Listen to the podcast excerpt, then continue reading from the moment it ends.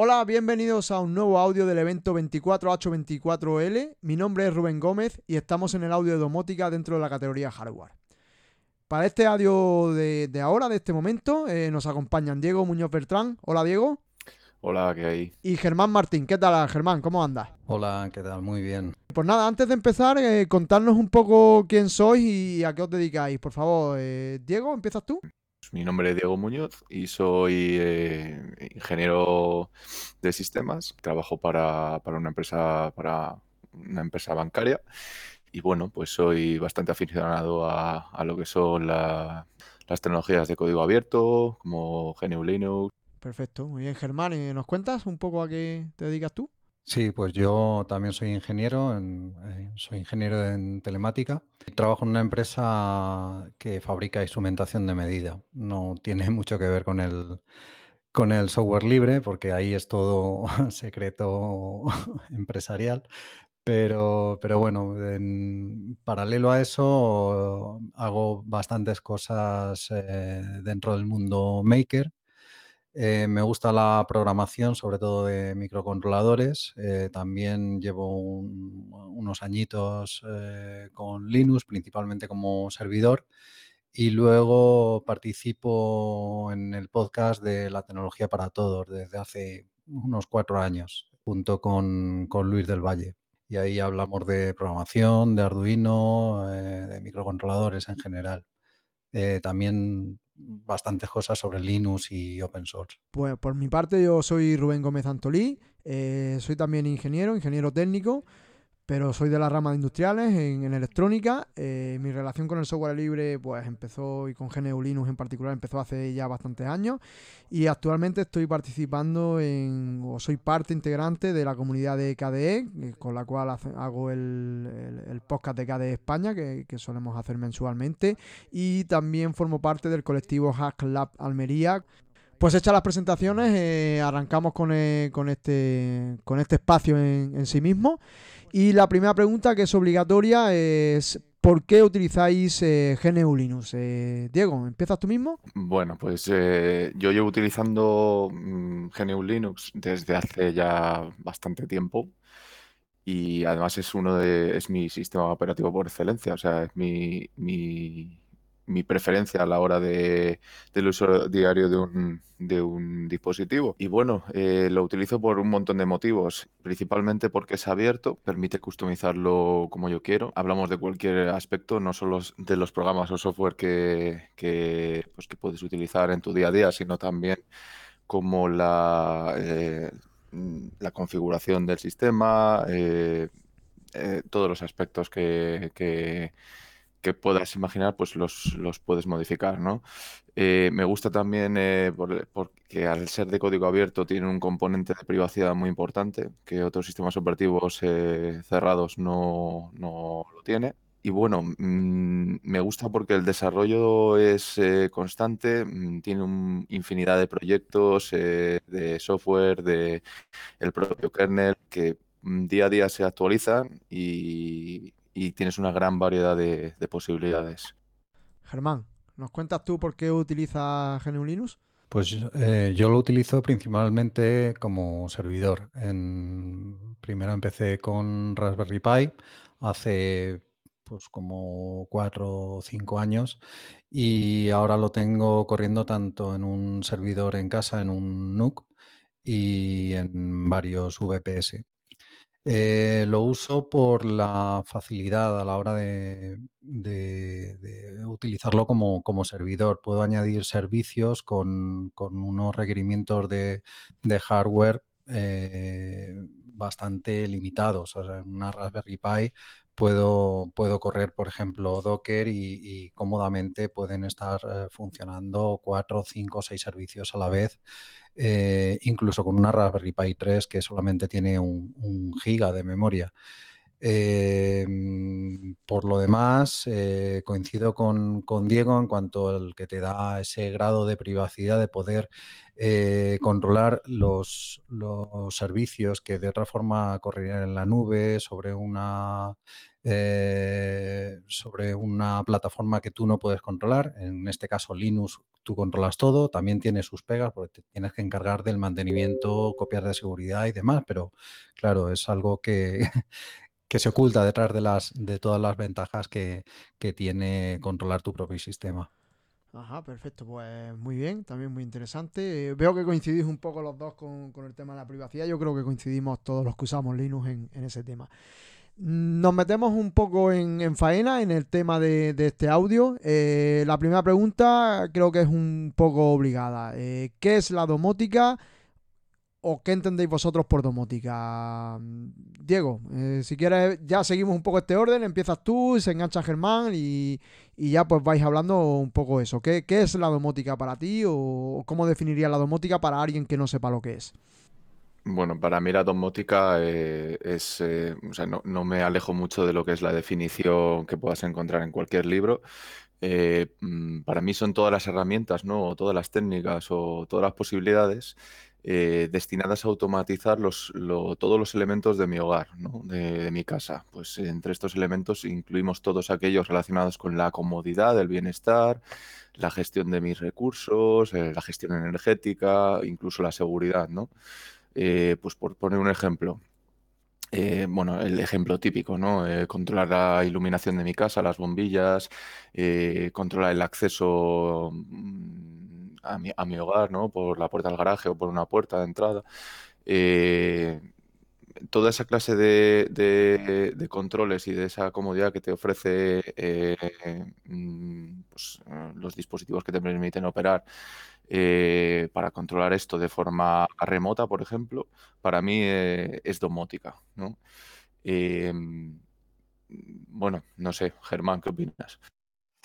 Eh, pues a mí eh, me parece también que la, principal característica de la domótica es la automatización, es decir, eh, hacer cosas de forma natural que de otra, de otra manera tendría, pues, por ejemplo, que cuando llego a casa se encienda la calefacción. si, si eso previamente he conseguido que cuando estoy llegando se encienda la calefacción, pues tengo un grado más de, de confort. Pero algo, algo que hay que tener claro con, la domótica es que, toda esta tecnología no, debe hacer, no debe hacer perder características. Es decir, no tiene sentido tener un sistema de control de luces que si me quedo sin internet me imposibilita el encender o apagar las luces. ¿vale? Eso es algo que, al principio eh, no todo el mundo tenía claro. Eh, de hecho, los primeros sistemas domóticos eh, se, insertan en, bombillas, por ejemplo, en vez de los, de los interruptores.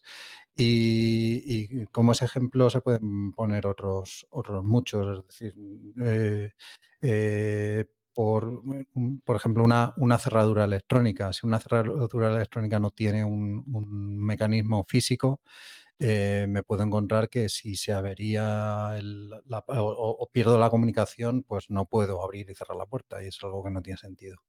O, se va la corriente, ¿no? Por ejemplo, ¿no? Exactamente. Perfecto. Entonces, eh, ¿es realmente útil tener un sistema domótico instalado en casa? Eh, ¿Se le saca utilidad o es solo más cómodo? Depende también, eh, bueno, empiezo si quieres. Eh, depende un poco de, lo que busques, de los dispositivos que, integres en tu vivienda. obviamente el primer paso casi siempre suele ser la comodidad, ¿no? Siempre pensamos en poder controlar eh, por ejemplo, una bombilla, ¿no? De estar sentado en el sofá y decir, bueno, pues, mm, me he dejado la bombilla del techo y tengo que levantarme, ir hasta el interruptor y, y, apagar la luz y luego volver, ¿no? Entonces, lo primero que pensamos es siempre en ese ejemplo de decir, quiero apagar la bombilla con una palmada, ¿no? O diciendo, hola, eh, apaga la luz, eh, Google o lo que sea. Eh, pero va más allá. Eh, muchas veces es también el control energético de tu vivienda. Por ejemplo, mm, utilizar sensores que, midan la temperatura eh, de, tu, de, tu, estancia y controlen, por ejemplo, el termostato o, el sistema de calefacción que, tengas de forma automática, sin que tú tengas que estar pendiente y, y, sobre todo, pues haciendo un uso más eficiente de los recursos. Entonces, eso al final ya no es solo comodidad, es también como ya digo, eficiencia y también un ahorro eh, en el coste de, tu factura mensual, ¿no? Y como eso, pues mm, podríamos tener más, más ejemplos. Eh, sí, yo, yo también, o sea, yo mi primer eh, sistema domótico se encargaba principalmente de medir la, corriente de, mi frigorífico. Fue en un proyecto que, que nos metimos unos amigos y yo, eh, nos planteamos estudiar cuánto consumía un frigorífico y cuánto y cómo evolucionaban sus temperaturas. Y a partir de ahí, pues eh, sacamos diversas conclusiones, cada uno en su casa. Eh, pues unos vimos que, el frigorífico, yo en mi caso, el frigorífico consumía menos de lo que yo me esperaba y en cambio algunos de, mis compañeros pues sacaron la conclusión eh, eh, opuesta y tuvieron que y decidieron cambiar de frigorífico. Eh, luego también monitorizo la, corriente de, el consumo de, toda la casa y luego he ido añadiendo sensores para diferentes electrodomésticos.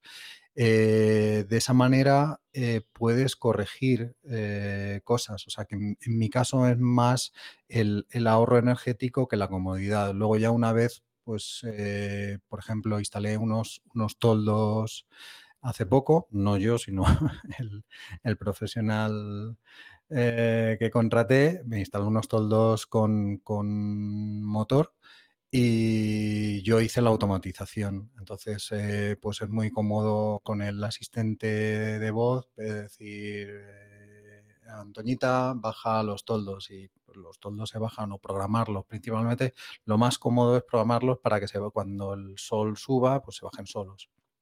Entonces, principalmente en mi caso, ya, ya digo, es el, factor energético más que la comodidad, pero también, también influye la comodidad. coincido que, ese tipo de cosas de subir persianas o en tu caso bajar tordos puede ser realmente de lo, de lo más útil y ayudar incluso a, a, tareas de eh, calentamiento de la casa o enfriamiento en, verano. Mm, dentro de las opciones libres que hay, bueno, dentro de domótica hay muchísimas opciones libres y propietarias, pero nosotros estamos hablando de, opciones libres. ¿Qué opciones libres domóticas tenemos como centros domóticos, digamos, de control domótico? Tenemos libres y en concreto, eh, ¿qué opciones tenemos para instalar dentro de GNU Linux? Eh, bueno, empiezo yo. Eh, bueno, si hablamos ya directamente de centros de domótica y nos saltamos, eh, por ejemplo, protocolos o hardware, actualmente creo que hay dos sistemas que son así como los más utilizados. uno es, voy, a ir un poco por orden de, digamos, de relevancia, ¿no? Home Assistant, debería ser, yo creo, el primero. Es un proyecto que tiene ya unos, unos poquitos años, eh, no muchos, pero, pero bueno, ya se considera maduro. Que, que, es un proyecto básicamente escrito en Python, mm, en Python la versión 3, y que, y que tiene una gran comunidad detrás y luego hay otro proyecto que también es eh, utilizado, que suele ser la alternativa, que es eh, OpenHAB, OpenHub, ¿no? Y que bueno, que mm, digamos que la, lo que es el objetivo es un poco el mismo, ¿no? De ambos proyectos. Es un poco eh, ser un centro de domótica donde se centralicen mm, donde se centralicen todas las integraciones con todos los dispositivos que vayas a, gestionar o a manejar y te permite mm, además eh, hacer un seguimiento de los de, otros dispositivos como puedan ser móviles o, pulseras o smartwatches o todo aquel dispositivo que pueda servir para rastrear a un usuario pues eh, vamos a poner un ejemplo, ¿no? Yo quiero entrar en mi casa y quiero que, mi sistema domótico sea consciente de que yo ya estoy en mi casa, ¿no? Pues eso también te lo, da, te lo, te lo podría hacer un, uno de estos sistemas. Y bueno, y además te permite eh, hacer una configuración de las automatizaciones, ¿no? Mm, pues decir, eh, oiga, pues eh, quiero que a las 8 de la tarde todos los días, cuando ya es de noche, cuando ha caído el sol, pues ya se enciendan las luces. Pues esa clase de cosas te permite, te permite gestionarlas un centro domótico. Entonces, estas dos opciones son las dos de código abierto y son, digamos, las más interesantes. Germán, ¿cómo, ¿cómo, lo ves tú? Aparte de OpenHub y Home Assistant, que yo creo que OpenHub es más, eh, más longevo que, que Home pero Home Assistant, sin embargo, la ha tomado ahí un poco, un poco el pulso, ¿no? Y aparte de estas dos grandes, también existen más opciones, ¿verdad? Yo, yo en mi caso utilizo Home Assistant, pero eh, voy a hablar de otro software que no, no es alternativo, sino es complementario con, con ambos, eh, y se trata de NoRed. Eh, es un, es un software que se creó dentro de IBM como un proyecto interno para gestionar un sistema de mensajería. Pero al poco tiempo de crearlo lo, lo publicaron como código abierto y sigue desarrollándose, bueno, aunque sigue desarrollándose dentro de la de, IBM, tiene, tiene un par de ingenieros dedicados a, tiempo completo a ello, tiene una gran comunidad alrededor.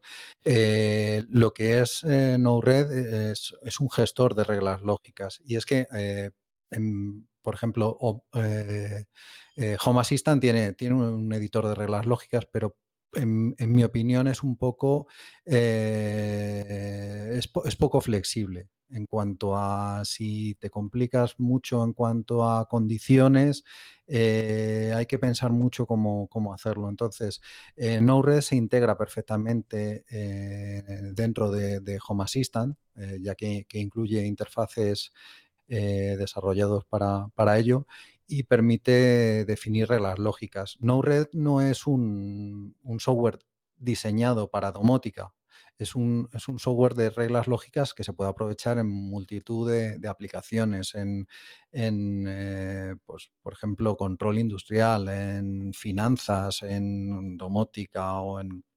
O sea que tiene, tiene muchísimas aplicaciones, pero en el caso de, Home Assistant eh, se, integra perfectamente, tienes acceso a todos los datos que hay dentro de Home Assistant y puedes eh, tomar decisiones eh, con una flexibilidad que, ningún asistente o ningún centro domótico te va a dar.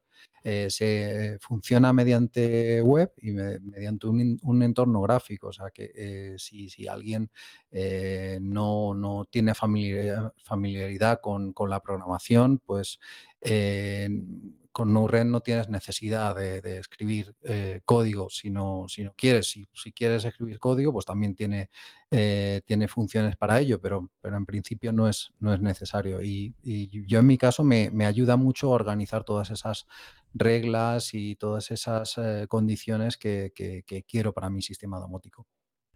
La verdad es que yo no sabía que Node-RED se podía integrar con estos sistemas y, suena, suena interesante, ¿no? Eh, eh, digamos, por, poner algún ejemplo, Germán o Diego, corregirme, pues podríamos decir, por ejemplo, en los días de invierno, yo por ejemplo tengo agua caliente por placa solar y podríamos tener un sensor en la placa solar y decir, bueno, pues si los días de semana a las 9 de la noche, que es cuando me suelo duchar, el agua está a 30 grados porque ha habido nubes y no ha habido calor, pues que encienda el, sistema de apoyo eléctrico. ¿No? Se podría automatizar tanto eh, con Node red o con algo mejor con incluso con, la, con las reglas lógicas que incorporan estos sistemas propias.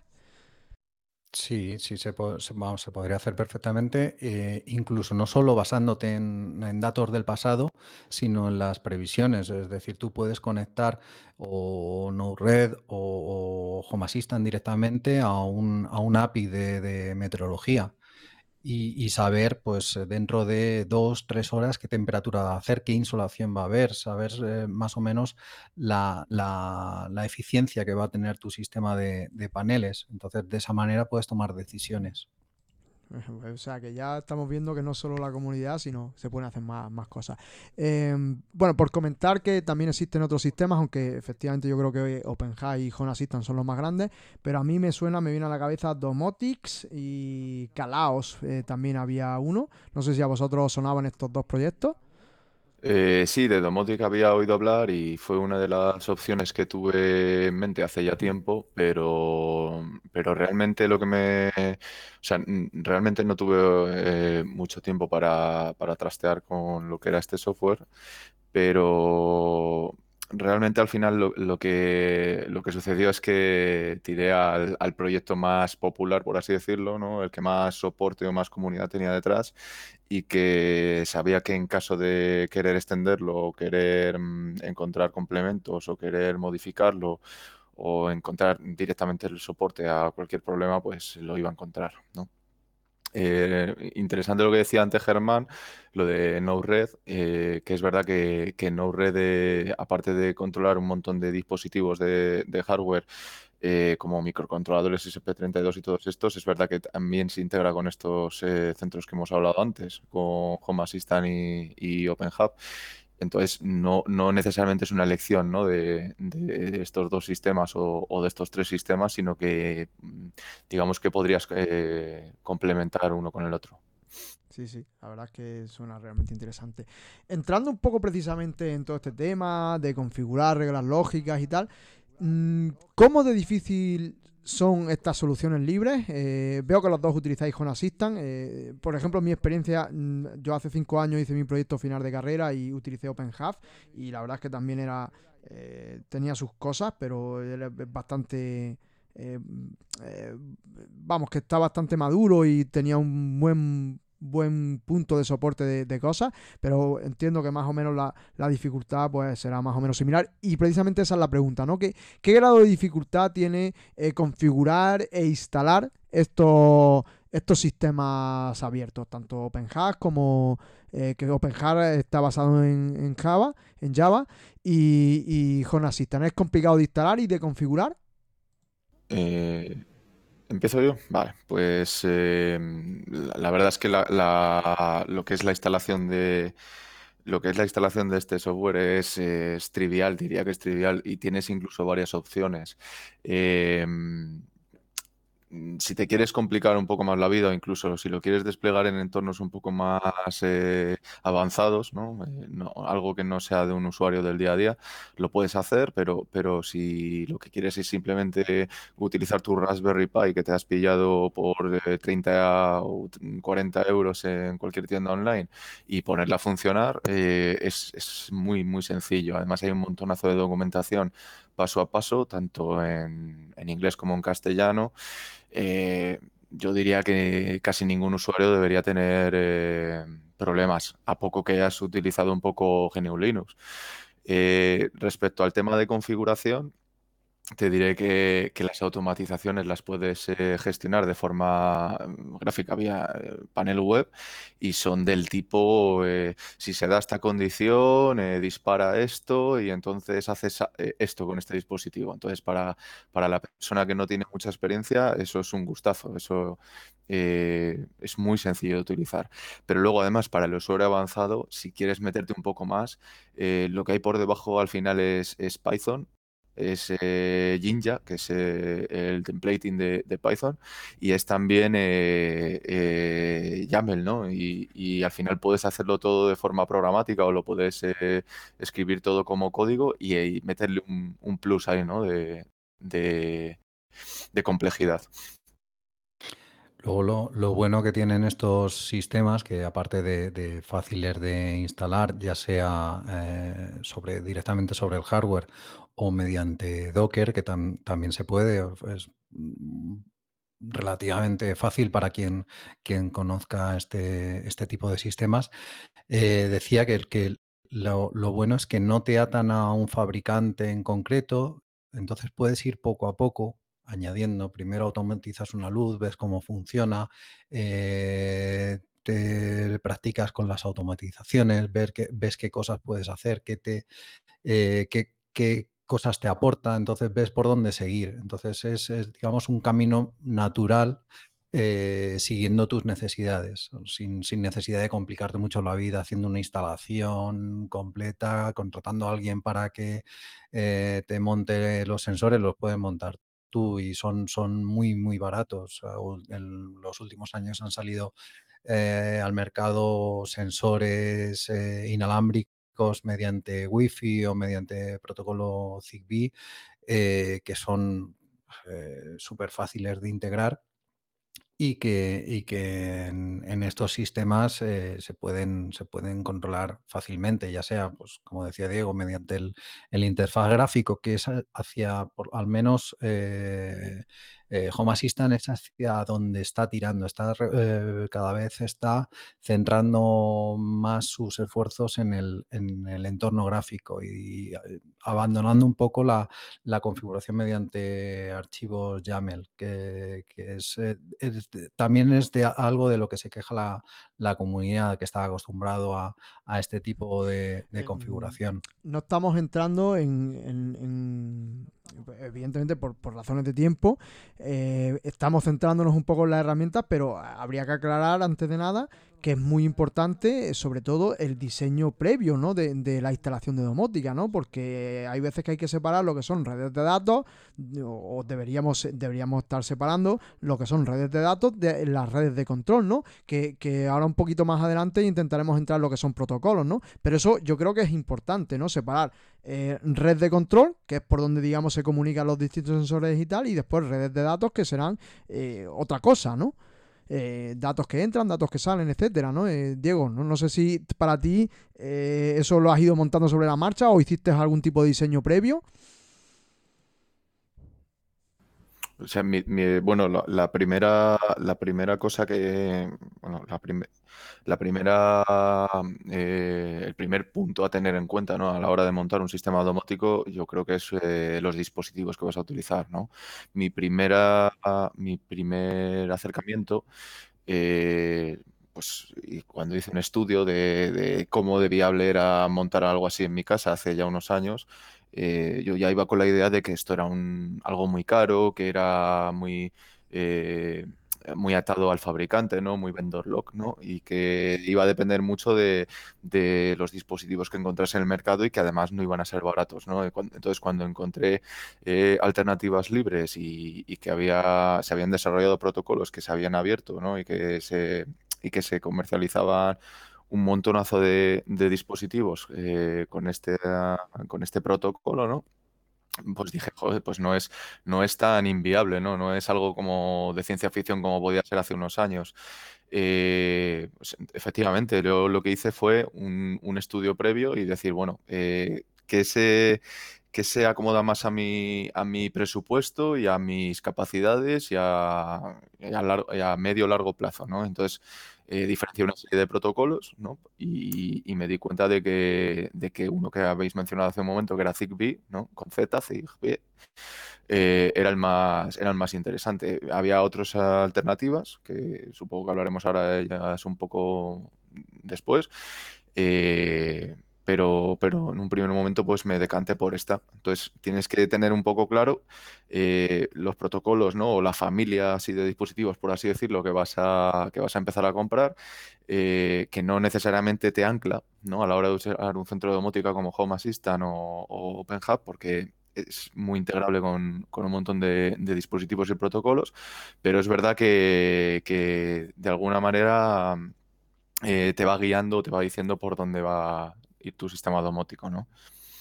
Yo en, mi caso eh, empecé al revés. En vez de empezar por el centro domótico, planificando todo, yo comencé pues con, mis proyectos programando sensores eh, con, microcontroladores. Eh, en principio mediante, mediante Wi-Fi. Y llegó un punto pues, que me planteé eh, instalar el, centro domótico. Entonces eh, yo ya tenía más o menos los sensores integrados mediante un protocolo que, quien empiece con domótica rápidamente le, sonará, que es el protocolo MQTT, que es un, protocolo que es también abierto, también curiosamente viene como no red de la, de la firma IBM. Eh, y es un protocolo muy antiguo. Eh, funciona como suscripción, eh, publicación. Es decir, yo me suscribo a un, a un, tipo de mensaje y todos los mensajes que llegan con ese tipo me van a, me van a notificar. ¿vale? Entonces, de esa manera es muy fácil integrar nuevos sensores eh, sin, sin, necesidad de programar mucho. Eh, ni, de configurar tampoco excesivamente dentro del sistema domótico. Eh, y ese fue mi caso. O sea, yo en mi caso no, no, no planifiqué, no planifiqué demasiado y, y, uso la misma red. Estoy de acuerdo eh, que Wi-Fi, aunque es lo, lo, obvio al principio para utilizar, no es, no es lo mejor porque te puedes encontrar que el número, cuando el número de dispositivos crece, el router no puede manejarlos. Eh, los routers, sobre todo los routers económicos, los routers de operadora, eh, tienen un límite de unos 20, 30 dispositivos, como mucho más allá ya empiezan a, tener problemas eh, a la hora de manejarlos todos. Entonces, eh, una, muy buena solución es Zigbee. bueno, y yo en mi caso, como utilizo protocolos, o sea, utilizo microcontroladores de, la firma Expressive, el SP8266, SP32. Estos implementan un protocolo se llama SP-Now, que es un protocolo punto a punto que funciona, eh, utiliza el mismo estándar de radio de, que Wi-Fi, pero funciona de manera parecida a Zigbee, eh, sin, sin, las características de red mallada, simplemente un protocolo punto a punto y, y hice un proyecto que, tengo en, GitHub para, desarrollar sensores utilizando este protocolo. De, esta manera, es el gateway, el, concentrador, el único que se comunica con el router. Y de esa manera libero al router de tener que manejar la comunicación con todos ah, los pues sensores. Realmente eso es interesante porque precisamente por eso ahí va un poco orientada la pregunta, ¿no? Porque eh, a muchos dispositivos, si se utiliza, digamos, la misma red para, esa transmisión, digamos, de datos y, la transmisión de control de los sensores, pues se puede llegar a saturar.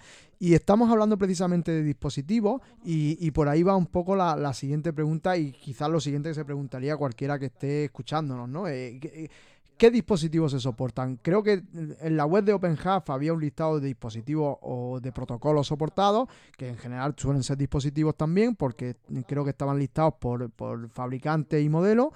Y creo que en Home Assistant, la última vez que yo miré también, ¿no? Hay un listado de dispositivos. Pero bueno, en general vuestra, vuestra experiencia dice que son muchos dispositivos, pocos dispositivos, estamos bien, estamos mal, en, sobre todo en, en estos dos grandes sistemas que nos estamos centrando domóticos.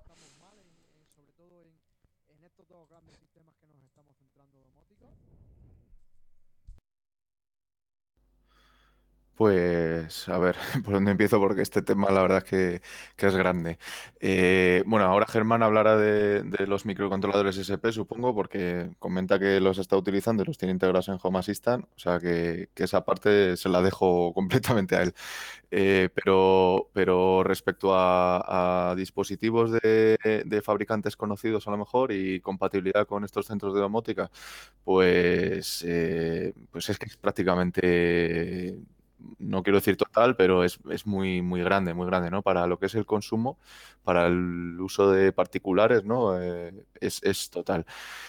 Em, mira, yo, yo, por ejemplo, si te tengo que poner un ejemplo de dispositivos que tengo en casa, ¿no? Para, para, el oyente, por ejemplo, pues eh, tengo dispositivos tanto de IKEA, de la marca de, de IKEA, del fabricante de la tienda de muebles, de Xiaomi, o Xiaomi, como lo queramos decir, el de los teléfonos, que tiene un montonazo de dispositivos, eh, e incluso hay bombillas eh, de la marca Philips, de, su gama HV, eh, todo esto todos estos dispositivos funcionan con el, con el protocolo Zigbee, la mayoría de ellos. Pero, pero Home Assistant, además del protocolo Zigbee y de MQTT que mencionaba Germán, eh, es también compatible con un montón de, otros fabricantes. Eh, y uno de los protocolos más a tener en cuenta en cuanto a domótica, que suele ser para mí como la alternativa, por así decirlo, a Zigbee, ¿no?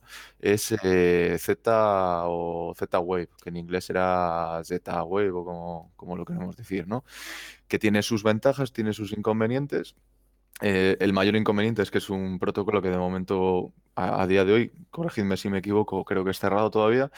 Y Zigbee no, Zigbee ya es un estándar abierto y, eso permite que haya muchos más dispositivos ¿no? para, para, este, para esta tecnología. Entonces, eh, retomando un poco la pregunta, compatibilidad con dispositivos, pues eh, si cualquiera se mete en la documentación de tanto de OpenHub como de Home Assistant va a ver que hay una cantidad inmensa de dispositivos y que incluso a día de hoy no hace falta utilizar eh, los, gateways ¿no? o, los, o los dispositivos que los fabricantes, por ejemplo IKEA, Philips, Xiaomi, los que acabo de mencionar, comercializan para que puedas utilizar sus dispositivos, ¿no? sino que tienes incluso alternativas para poder utilizar estos dispositivos todos conjuntamente mm, en tu centro domótico. Claro, hay, otro problema del que no hemos hablado y es eh, con los sensores eh, comerciales.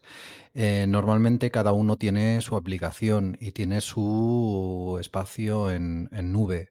Es decir, tú para encender la luz con uno de estos relés, por ejemplo, un relé que controla unas luces, utilizas una aplicación en el móvil que se comunica con un servidor en China eh, que habla con otro probablemente que está en Amazon Web Service y que te enciende la luz. ¿Vale? Esto no tiene, no tiene sentido. Entonces, eh, sobre todo para los para cualquier, cualquiera de los sensores eh, que podemos encontrar en tiendas online, sensores Wi-Fi, existen alternativas de firmware que son de código abierto. Una de ellas es Spurna, eh, que, curiosamente es, producto nacional, es, eh, es, un proyecto de un catalán llamado José Pérez, eh, que permite sustituir el firmware del fabricante de manera que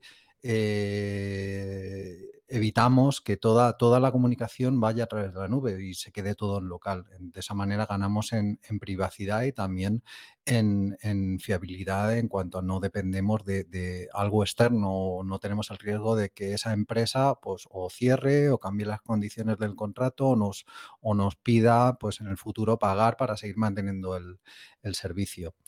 Em, eh, no sé qué más iba a decir.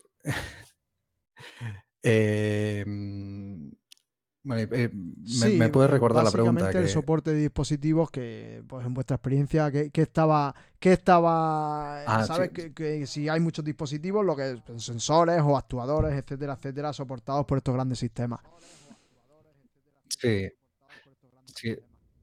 La, lista de, dispositivos que soporta es, infinita y yo creo que crece más rápido el número de sensores que, se soportan que, la, que lo, rápido que puede crecer esa lista, porque prácticamente yo, diría que todo. El, dispositivo más complicado que me ha resultado eh, integrar a mí en Home Assistant ha sido el robot aspiradora porque básicamente porque la, información del protocolo no es pública y eh, se ha tenido que ir consiguiendo mediante ingeniería inversa, eh, pero, pero una vez que lo que ya lo, ya lo han publicado eh, pues es, eh, fácil de, integrar y es, mucho más sencillo eh, ir al asistente de voz y decir pasa la aspiradora que abrir la aplicación, esperar que se abra, seleccionar las salas que quieres aspirar y, darle al, botón. O sea, tardas mucho menos.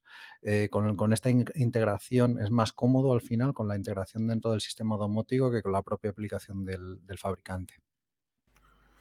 Eh, me, gustaría añadir a esto que dice Germán que, o sea, que además eh, muchas veces estas características al final incluso el, mismo fabricante no las soporta. Es decir, que al final el, fabricante hace su aplicación para un modelo en concreto, eh, pasa un año o dos años, se descataloga, ¿no? Y además la aplicación pues te permitía mandar a limpiar el robot aspirador, como mencionaba Germán, eh, pues de forma automática, pero con estos centros de domótica pues te permite hacer algunas cosas más, ¿no? Como a lo mejor programarlo por franjas horarias o, por presencia tuya en, la vivienda.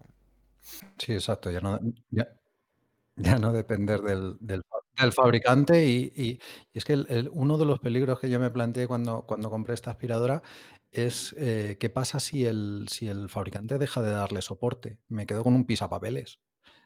en forma de, aspiradora y, de esta manera pues ya estoy tranquilo que aunque el fabricante la descontinúe yo mientras ella siga funcionando puedo seguir controlando. Mm, y casi que nos vamos adelantando un poco a todo, hay como una especie de guerra, ya no solo en, este tipo de, dispositivos domóticos, ¿no? Eh, sino que lo vemos también en muchos más ámbitos, ¿no? Pero bueno, en concreto en este tema de domótica, de que cada uno cada fabricante lucha por su protocolo y además lo hacen, digamos, totalmente cerrado y además incompatibles con el resto, ¿no? O sea, no hay forma de integrar si solo nos restringiéramos a utilizar las cosas de cada uno y no existieran estos tipos de proyectos libres, sería muy difícil integrar pues un Sonoff o un Xiaomi, como habéis comentado, con un eh, con un, una Philly etcétera, ¿no? Sería realmente complicado, ¿no? Eh, eh, yo creo que eso no es algo exclusivo de la domótica, sino del Internet de las Cosas. Desde hace tiempo se está hablando de, ello, del Internet de las Cosas. la domótica es una parcela más dentro de, ese, nombre. Eh, y nos encontramos el mismo problema. Cada fabricante aporta su solución eh, no la comparte, no la, no la publica, entonces pues otro fabricante tiene que buscarse otra. Eh, pero, pero contra eso yo creo que las, tecnologías abiertas están, están eh, digamos, ayudando a integrar todo eso, ya sea mediante ingeniería inversa, como, como decíamos antes, o, hay fabricantes que ya se están acercando eh, no al código abierto, algunas sí, eh, pero sobre todo a las, tecnologías abiertas. Se están abriendo, por ejemplo, a utilizar protocolo MQTT. Hay un fabricante que se llama Shelly, eh, que hace relés, pues algo, algo parecido a lo que empezó haciendo Sonoff, pero lo, hace de, manera mucho más abierta. Permite, eh, te facilita al, usuario, por ejemplo, eh, reprogramar el, dispositivo, no, no, oculta los, los pines del puerto serie para, programarlo, de manera que, es súper sencillo si, si, sabes cómo hacerlo. pero además la, integración no necesariamente pasa por su nube, sino que se puede pasar, se puede dejar en local. Entonces, un, dispositivo de ese tipo se puede utilizar con toda tranquilidad dentro de, tu red sabiendo de que, no te va a dejar eh, tirado si, pues igual que hablábamos antes, si el fabricante lo descontinúa o te quedas sin conectividad o, o las condiciones del servicio cambian. Mm, respecto al tema de, de, atarte a un fabricante ¿no? y a su protocolo, a su forma de hacer las cosas, decir que mm, gracias a que Zigbee es un, es un estándar abierto, eh, se fundó en su momento la, la Zigbee Alliance, ¿no? la, casa Zigbee, por así decirlo, eh, que, tiene un montón de promotores y que son bastante conocidos, que no son marcas muy minoritarias de, esto de la domótica. Entre ellas, por ejemplo, puedes encontrarte Amazon, Apple, eh, Google, Huawei, mm, IKEA, que lo hemos mencionado hace un momento, eh, Samsung, Snyder Electric, Silicon Labs, Texas Instruments, o sea, un puñado y además que son de cierto renombre que digamos que están apostando un poco por este, por este estándar y que, y que bueno, que, que ven bastante potencial a la hora de poder vender productos que, que incluso el día de mañana mm, no se integran a lo mejor entre ellos, pero que sí que sean compatibles con tu sistema, que no te cierres a un solo fabricante. Estamos hablando mucho de protocolos y, un poco, eh, por digamos, por centrar un poco la, pregunta, ¿no? Existen protocolos abiertos, incluso estándares ISO, como puede ser KNX, y, y bueno, el, ya, digamos, longevo y casi que en desuso el X10, que era un estándar de protocolo que se comunicaba a través de la, de la propia red eléctrica, eh, otros protocolos de Internet de las Cosas, como pueda ser MQTT y, bueno, Zigbee yo pensaba que era cerrado, o me quedé cuando era cerrado, para mí es buena noticia que sea abierto, ¿no? Pero aparte también existen otro tipo de protocolos propietarios, ¿no? Eh, ZWave, que has, comentado antes Diego, eh, Longwords y otro, ¿no? ¿Cómo en general está ese soporte para, tanto para los para los protocolos abiertos, como hemos comentado KNX, que normalmente es cierto que son dispositivos, los dispositivos KNX suelen ser bastante caros, y quizá por eso están perdiendo comba en, esta, en esta lucha ¿no? de, protocolos. Y, y, cómo veis vosotros el soporte de los distintos protocolos, tanto abiertos, como hemos comentado, como cerrados. bueno, empiezo yo, ¿quieres empezar tú? Bueno, eh, a ver, eh, ya te digo, mi, mayor experiencia ha sido con, con Zigbee y con MQTT eh, de la mano. Luego también Bluetooth, el, longevo y conocido Bluetooth por todos, y, también Wi-Fi, claro. Pero, pero en cuanto a protocolos orientados a, IoT, ¿no? a Internet of Things, eh, sobre todo Zigbee y MQTT. Z-Wave, eh, sé que hay integración con, diversos aparatos como termostatos o, unidades de estas HVAC, HVAC, eh, ventiladores, etcétera. Pero la verdad es que desconozco si la, integración que tienen estos centros de domótica, como por, ejemplo OpenHub o, Home Assistant con estos dispositivos, es eh, nativa, porque el fabricante mm, pues pone a disposición de los usuarios un API o pone a disposición de los usuarios un, un, paquete de desarrollo o, o, si es por ingeniería inversa, ¿no?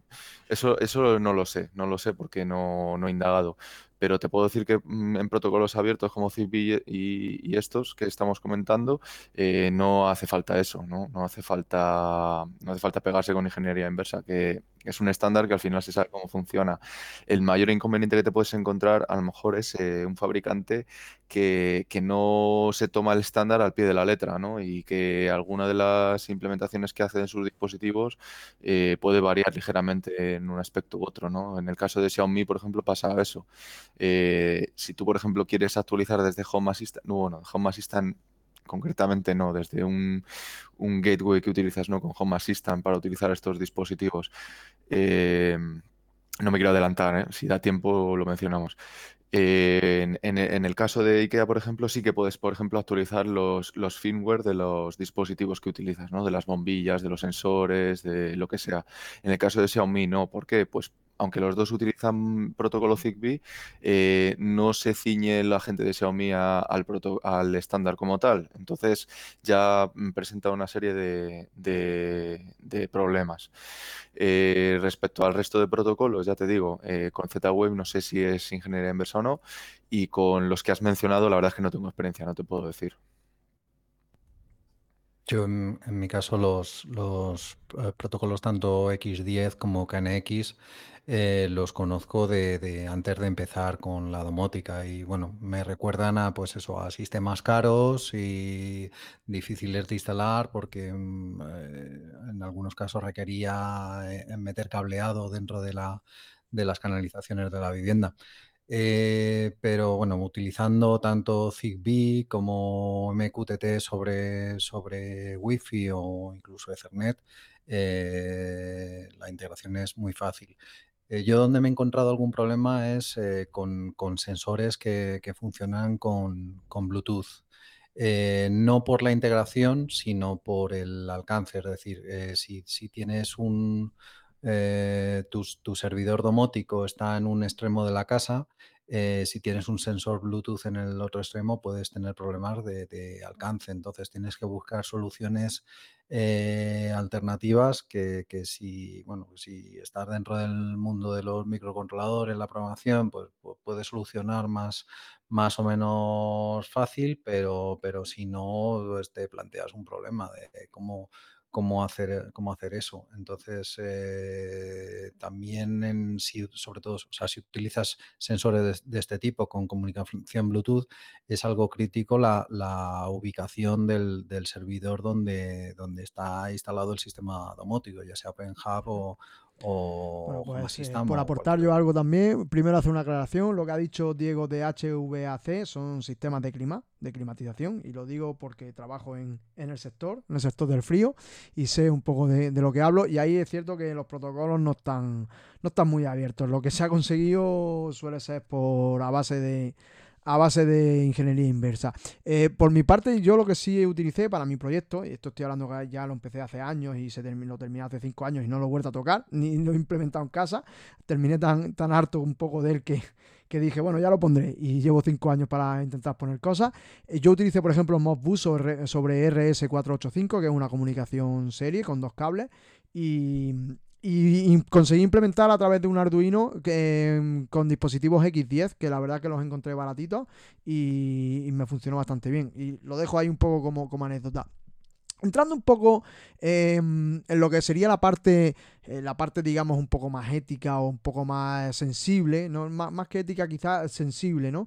Eh, ¿Vosotros creéis que esta utilización eh, de los centros, digamos, domóticos, las herramientas de gestión domótica libre nos permiten, digamos, estar un poco más a salvo de, eh, intereses ocultos que puedan tener estos sistemas domóticos comerciales de grandes marcas como yo que sé, pues Alexa o Google Home, etcétera, ¿no?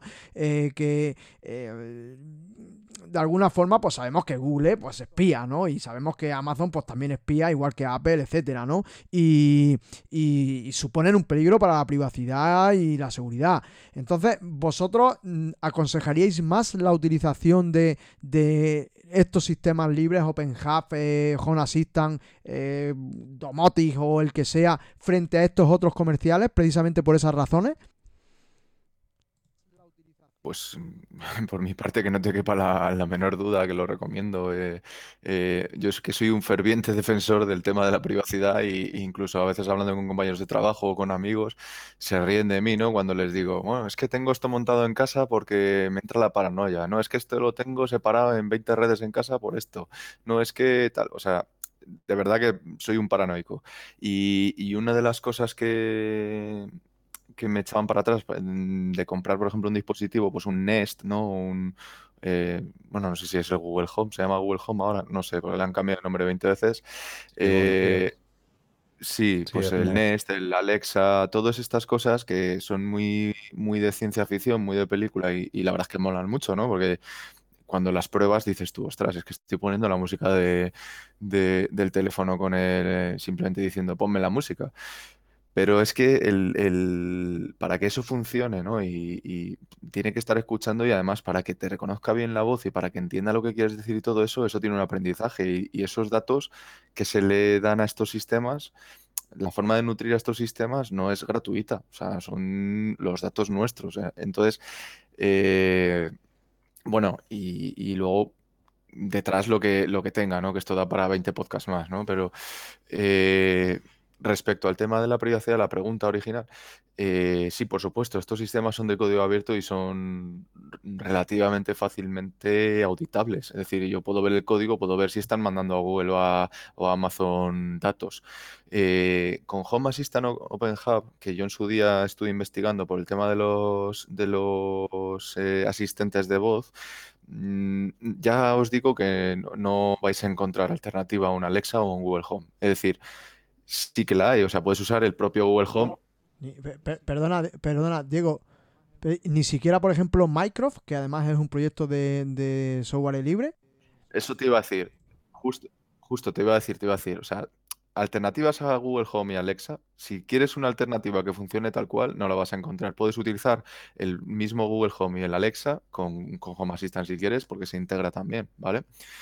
Pero una alternativa que sea igual mm, de funcionalidad, tanto de todos los eh, agentes se llaman, eh, no sé cómo se llaman en, ya no me acuerdo cómo se llaman en Amazon. Los skills.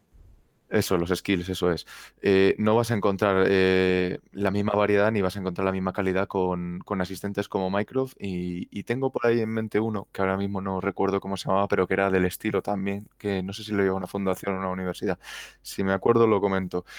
Lo digo porque lo estuve estudiando. Entonces, tienes que saber que a, ciertos aspectos tienes que renunciar, ¿no? Y si, lo que más te interesa es la privacidad, si lo que más te interesa es la comodidad de poder decir esto, pues tienes que lo vas a poder usar con Home Assistant, probablemente con un Google o un Alexa, pero, pero la privacidad va a verse resentida. Claro, es que si, si os dais cuenta, no, hemos hablado en, ningún momento de un, panel de control del, sistema domótico, que lo hay, que tanto en, Home Assistant, OpenHub o en cualquier otro, eh, tenemos una interfaz web, eh, pero normalmente el, acceso a esa interfaz es para, configurar. Eh, y es que los, tanto Google como Amazon, todos los fabricantes de, asistentes de voz han dado en el clavo, eh, porque es que nadie quiere levantarse a abrir una web y dar un botón en vez de levantarse y darla al interruptor de la luz, porque se tarda mucho más, pero se tarda menos decir, eh, hola, enciende la luz o sube el toldo, como, hemos dicho antes. Entonces, es que lo ponen súper fácil, súper cómodo para, para que eh, para que utilicemos esos sistemas. Yo en mi caso lo uso, de confesarlo, y, es que eh, no, no, solo, no solo por, mí, sino por, mi familia, eh, no, no, sabría cómo utilizar el, el sistema domótico de otra manera. Eh, si quieren, bueno, pueden ir, levantarse y darle al botón, pero luego es que es, muy fácil eh, eh, dar un comando de voz y que, que, te, que te haga caso. Yo tengo, tengo la verdad echado el ojo a, a, Mycroft y me gustaría probarlo, pero sí que, sí que tengo la sensación, todavía no, lo conozco en profundidad, pero sí tengo la sensación que es lo que dice Diego, que tienes que renunciar a muchas cosas, pero claro, la privacidad tiene, tiene un precio. Eh, bueno, añado que estaba, os estaba comentando lo del asistente. Es que fue un anuncio de, una de las versiones de Home Assistant hace, pues creo que fue el año pasado, por noviembre, por esta fecha, que, que bueno, hay un asistente ¿no? Eh, que intenta emular o, mm, o, simular un poco las, las funciones que tienen estos dispositivos como Alexa o Google Home que, es de la, de la Stanford University, ¿no? Que es, eh, se llama Almond, que es eh, como almendra en inglés, ¿no? Bueno, es un tándem, es Almond y Ada. Y Ada es como el, asistente de voz, ¿no? Por así decirlo. Y Almond es como el servidor y donde se le pueden meter skills y tal, que se supone que es de código abierto, que es privacy friendly, ¿no? Por así decirlo. Pero ya te digo que cuando hice mis pruebas no, no, no era comparable. ¿no? no sé si habrá evolucionado o, habrá mejorado. Respecto a lo de utilizarlo con voz, eh, coincido con Germán. Al final todos eh, pensamos en las películas de, de ciencia ficción y siempre pensamos en controlar luces con palmadas o con voz. Pero es verdad que hay dispositivos que, usan estos mismos protocolos que las bombillas o los sensores, que son muy, muy, muy de ciencia ficción también y que te pueden permitir algo así, ¿no? Eh, o sea, me viene a la mente, por ejemplo, el cubito este de Xiaomi, que es un cubo, es, increíble, ¿no? Le llaman el cubo mágico, que es como una especie de cubo, es, como un dado. ¿no? Es un mando, al final es un mando, ¿no? Y que puedes, por ejemplo, pues si lo giras 90 grados hacia la derecha, haces una acción. Si lo giras hacia la izquierda, otra acción. Tienen total seis acciones. Entre ellas, pues agitar el cubito, eh, darle la vuelta, girarlo 90 grados para un lado, para el otro, tal. Entonces, bueno, al final un cubito del tamaño de menos de mi mano lo puedes tener en el sofá. Pero sí, es verdad que al final la voz, en ese aspecto, en comodidad, se lleva la palma, desde luego. Sí, y es, lo más fácil para, para la gente que no, no es, o sea, no está en tanto en contacto tan cercano con la, con la tecnología. Eh, que, es algo que, puede causar fricción cuando montas un sistema domótico. la relación con el resto de, convivientes de, la casa. hasta donde sé, Micro sé que es bastante sencillo, digamos, de, añadir tus propios perfiles o skill o como se llamen esto. Eh, lo sé por, un compañero del proyecto KDE, Antonio La Rosa, que ha estado haciendo algunas cosas. Y sé, por ejemplo, también que están intentando, eh, porque están utilizando el sintetizador o el, sintetizador no, el, el digamos, eh, joder, el de la voz de, Google, ¿no? El que, el que consigue eh, entender la voz de Google, pero sé que están intentando... Eh, sí, el, sistema de reconocimiento. Eso, exacto, el reconocimiento de voz de Google, pero sé que están apostando bastante por intentar ayudar al proyecto Mozilla, que el proyecto Mozilla también tiene o la Fundación Mozilla, que también está intentando sacar adelante su propio reconocimiento de voz. Y, de hecho, pues invitamos a cualquiera que nos escuche que puede colaborar con ese proyecto yendo a, buscando la página de Mozilla y prestando cinco minutitos de su tiempo para, para, pues para eh, ayudar a este software, ¿no? Grabando cosas o, o, escuchando y, y, diciendo si es correcto lo que ha dicho o no. Perfecto, pues genial. Pues nada, muy breve. Eh, eh, darnos una forma de, que nuestros oyentes puedan contactar con vosotros y si queréis nombrar algún proyecto vuestro en el que estéis eh, muy involucrados. Eh, Germán, si quieres empezar tú. Pues yo estoy principalmente en Twitter como arroba gmag12 y el proyecto, pues el que os comentaba antes de, creación, es una plataforma para crear sensores inalámbricos sin utilizar la red Wi-Fi eh, que se llama Enigma IoT, que lo, tengo en, en, GitHub. Si lo buscáis en cualquier buscador, aparecerá en las primeras posiciones. Diego. Eh, bueno, eh, a mí me podéis encontrar eh, en todos mis datos de contacto mm, públicos, están en mi página web que es www.diegomunozbeltran.com.